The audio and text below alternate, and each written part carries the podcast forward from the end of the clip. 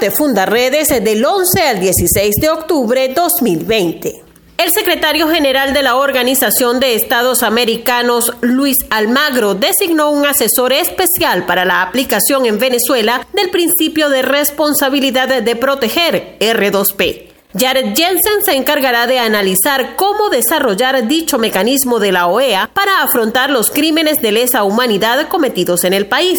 El presidente encargado de Venezuela, Juan Guaidó, anunció durante su intervención en la ONU la intención de invocar la R2P después que la misión de determinación de hechos confirmara que en el país existen indicios de violaciones a los derechos humanos.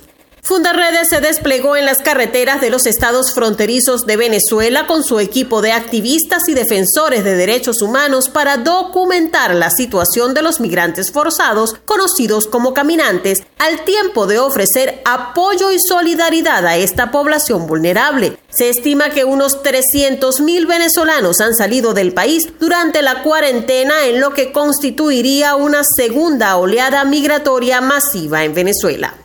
La Asamblea Nacional aprobó un acuerdo para la expulsión de la guerrilla de los territorios indígenas de Venezuela. Fundarredes ha venido denunciando las violaciones a los derechos humanos cometidos contra las etnias indígenas que son víctimas, además del abandono gubernamental, de la acción de grupos armados irregulares que irrumpen a la fuerza en sus territorios ancestrales, violando a sus mujeres, esclavizando a sus hombres y reclutando a sus niños.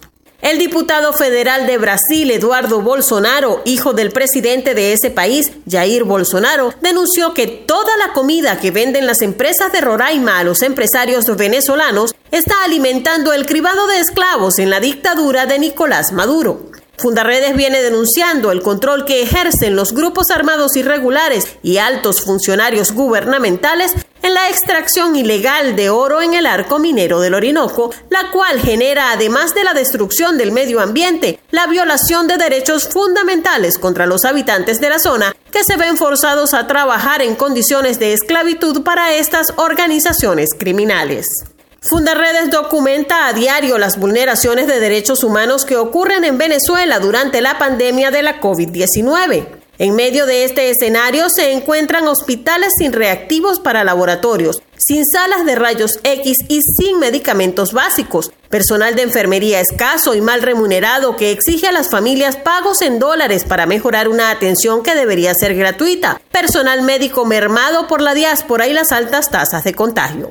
Los familiares de pacientes contagiados señalan que la falta de dotación y personal médico en hospitales, así como el alto costo de exámenes y medicinas, está cobrando la vida de muchos venezolanos. Las familias carecen de recursos para costear tratamientos y servicios que deberían ser cubiertos por el sistema público de salud y no tienen más remedio que sentarse a ver morir a sus seres queridos.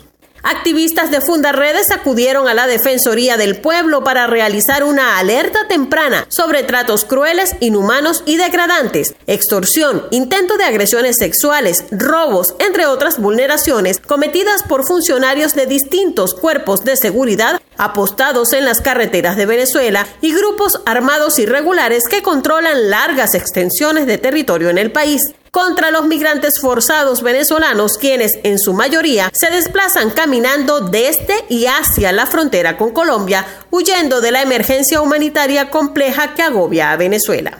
En Zulia denuncian que en La Guajira el hambre y la desnutrición se agudizan a diario con la crisis de servicios públicos en medio de la cuarentena, aunque en esta zona, desde mucho antes de la llegada de la COVID-19, ya la movilidad estaba restringida y las zonas prácticamente bajo un toque de queda por la acción de la guerrilla y los grupos paramilitares. Indígenas guayú que protestaron esta semana por tal situación fueron víctimas de fuerte represión por parte de los cuerpos de seguridad del Estado.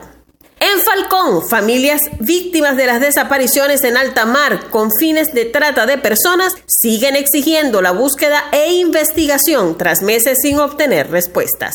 En Táchira, cientos de caminantes llegan diariamente desde diversos estados del país con destino a la frontera para huir de la emergencia humanitaria compleja que agobia a Venezuela. Estas personas, la mayoría mujeres y niños, sufren violaciones a sus derechos fundamentales por parte de funcionarios de los cuerpos de seguridad destacados en los puestos de control y vigilancia vial. también se ven expuestos al accionar de grupos armados irregulares que mantienen control sobre las trochas fronterizas. En Bolívar, el cadáver de un hombre fue encontrado con un saco de piedras atado a su cintura en aguas del río Orinoco. Tras ser identificado por testigos, se pudo constatar que llevaba dos días desaparecido. La víctima, de nacionalidad colombiana, presentaba señales de haber sido golpeado en la cara. Estaba residenciado en Caicara del Orinoco y era conocido como el Paisa. Comparte, ayudemos a vencer la censura en Venezuela. Consulta esta y otras informaciones en nuestro portal www.fundaredes.org.